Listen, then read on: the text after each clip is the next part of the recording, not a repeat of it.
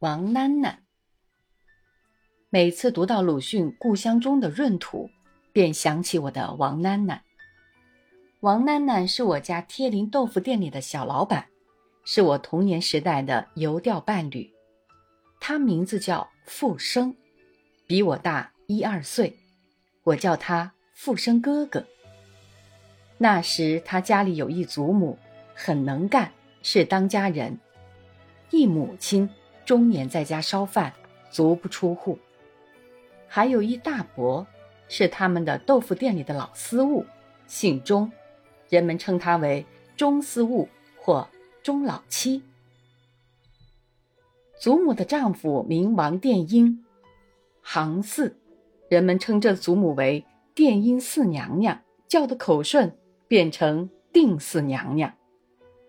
母亲名庆珍，大家叫她庆珍姑娘。她的丈夫叫王三三，早年病死了。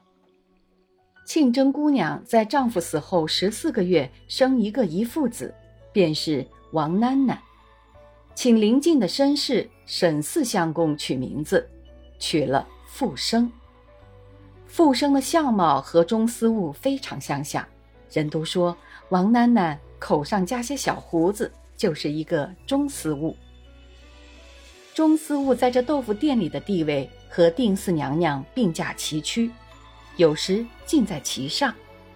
因为进货、用人、经商等事，他最熟悉，全靠他支配，因此他握着经济大权。他非常宠爱王囡囡，怕她死去，打一个银项圈挂在她的颈项上。世上凡有新的玩具、新的服饰，王囡囡一定首先享用，都是他大伯买给他的。我家开染坊店，同这豆腐店贴邻，生意清淡。我的父亲中举人后，科举就废，在家做私塾。我家经济远不及王囡囡家的富裕，因此王囡囡常把新的玩具送我，我感谢她。王囡囡项颈里戴一个银项圈，手里拿一支长枪。年幼的孩子和猫狗看见他都逃避，这神情宛如童年的闰土。我从王囡囡学的种种玩意儿，第一是钓鱼，他给我做钓竿，弯钓钩，拿饭粒儿装在钓钩上，在门前的小河里垂钓，可以钓得许多小鱼。活活的挖出肚肠，放进油锅里煎一下，拿来下饭，鲜美异常。其次是摆擂台，约几个小朋友到附近的姚家坟上去。王囡囡高踞在坟山上摆擂台，许多小朋友上去打，总是打他不下。一招打下了，王囡囡就请大家吃花生米，每人一包。又次是放纸鸢。做纸鸢，他不擅长，要请教我。他出钱买纸买绳，我出力糊纸鸢。糊好后到姚家坟去放。其次是袁树，姚家坟附近有一个坟，上有一株大树，枝叶繁茂，形似一顶阳伞。王囡囡能爬到顶上，我只能爬在低枝上。总之，王囡囡很会玩耍。一天到晚精神勃勃，兴高采烈。有一天，我们到乡下去玩，有一个挑粪的农民把粪桶碰了王囡囡的衣服，王囡囡骂他，他还骂一声“私生子”。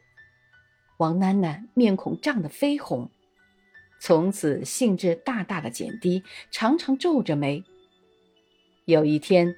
定四娘娘叫一个关魂婆来替她已死的儿子王三三关魂，我去旁观。这关魂婆是一个中年妇人，肩上扛一把伞，伞上挂一块招牌，上写“捉蚜虫算命”。她从王囡囡家后门进来，凡是这种人，总是在小巷里走，从来不走闹市大街。大约他们知道自己的把戏鬼鬼祟祟，见不得人，只能骗骗渔夫渔妇。牙疼是老年人常有的事，那时没有牙医生，他们就利用这情况说会捉蚜虫。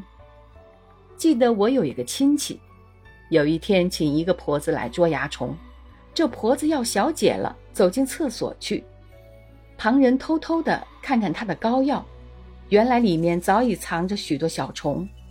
婆子出来，把膏药贴在病人的脸上，过了一会儿，揭开来给病人看，喏，你看，捉出了这许多虫。不会再疼了。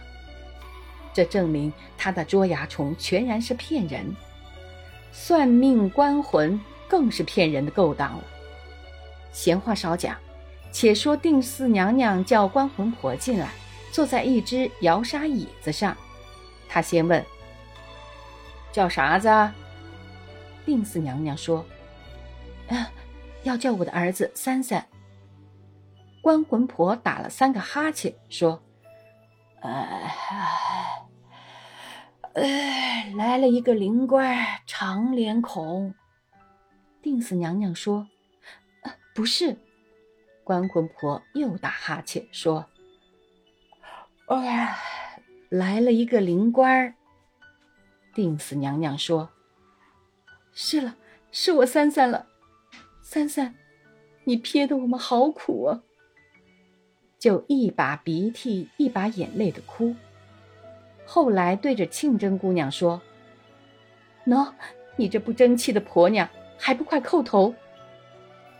这时庆真姑娘正抱着她的第二个孩子喂奶，连忙跪在地上。孩子哭起来，王囡囡哭起来，棚里的驴子也叫起来。关魂婆又带王三三的鬼魂说了好些话，我大都听不懂。后来他又打了一个哈欠，就醒了。定四娘娘给了他钱，他讨口茶吃了，出去了。王囡囡渐渐大起来，和我渐渐疏远起来。后来我到杭州去上学了，就和他阔别。